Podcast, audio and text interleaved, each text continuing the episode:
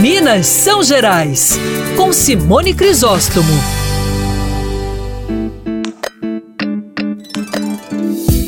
A cultura e a história de Ouro Preto contada por entre fios e poesia.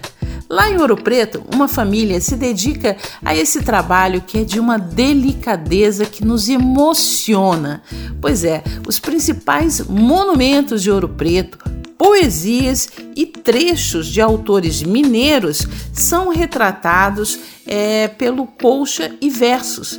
Esse é o nome do trabalho desenvolvido por essa família, que já é um outro encanto de Ouro Preto. Já está virando parada obrigatória, inclusive, a visita ao ateliê deles, quando alguém é, passa por Ouro Preto, né? Já prepara o roteiro, já, já tem muita gente colocando lá é, uma passada pelo ateliê do Colcha e Versos. São almofadas, é, colchas, toalhas de mesa, mas tudo com um traço muito delicado, muito especial, tudo feito à mão.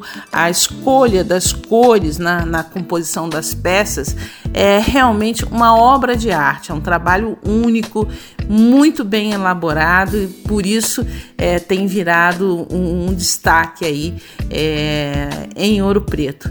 É a história de Minas Gerais contada por entre fios e versos. Só isso já é de um charme incrível, mas eles conseguem ainda impor toda uma delicadeza na, na escolha, como eu falei, das cores e no traço, que é realmente muito bonito.